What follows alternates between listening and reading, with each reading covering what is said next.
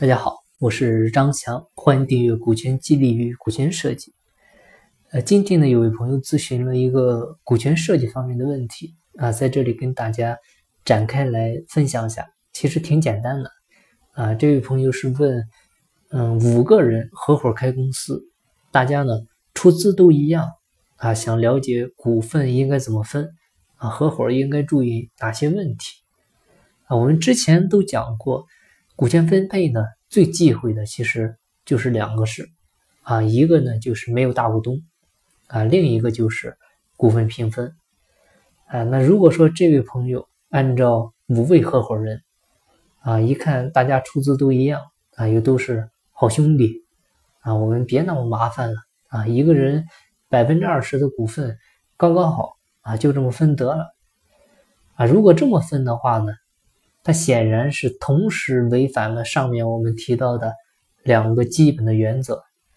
啊，就是一开始的时候呢，大家都是啊所谓的好兄弟啊，以后呢，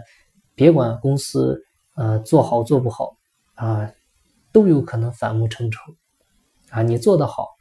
干活多的人跟不干活的人拿的一样多，这就是分配不均啊，就容易产生矛盾。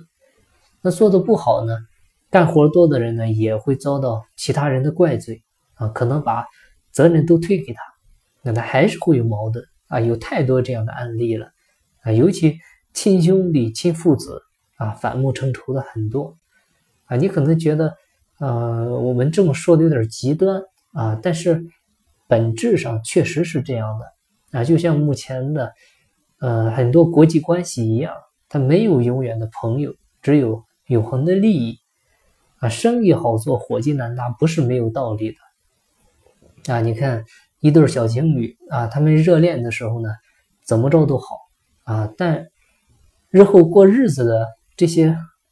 一些琐事吧，啊，就会产生矛盾啊，甚至离婚的。那这些呢，你觉得可能很正常？那放到你身上开公司啊，这样的事怎么就想不明白呢？其实就是一个道理。那针对上面这位朋友的提问呢？五个人出资一样啊，该怎么合伙啊？建议呢，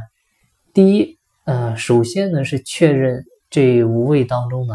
他是否都是在公司任职啊，是否任全职啊？建议呢是主要做事的人啊，嗯，当这个老大啊，可以做大股东。那纯投资的、纯投钱的合伙人呢，占小股啊。前面我们提了。啊，如果平分，那干活多的人呢，他肯定不乐意啊，也不公平。第二呢，就是很多股东看重的这个分红上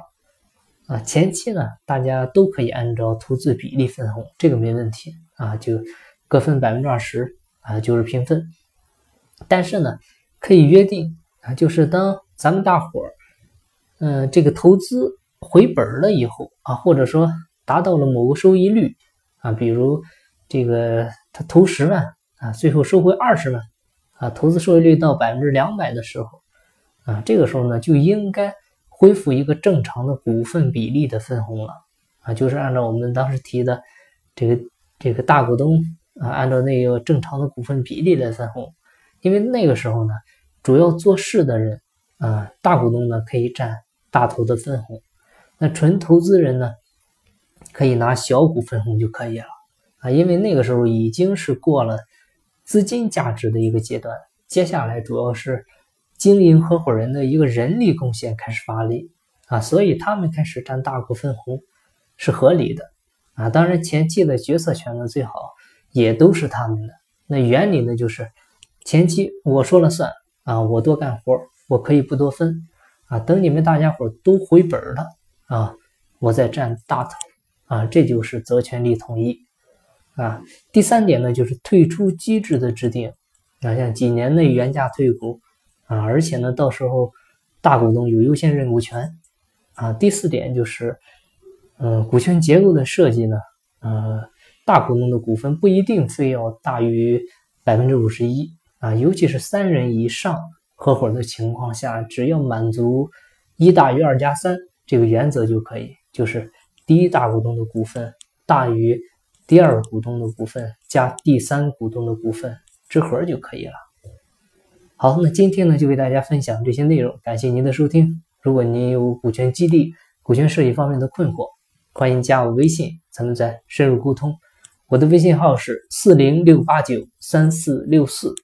金不在西天，金在路上。我是张翔，下期再见，拜拜。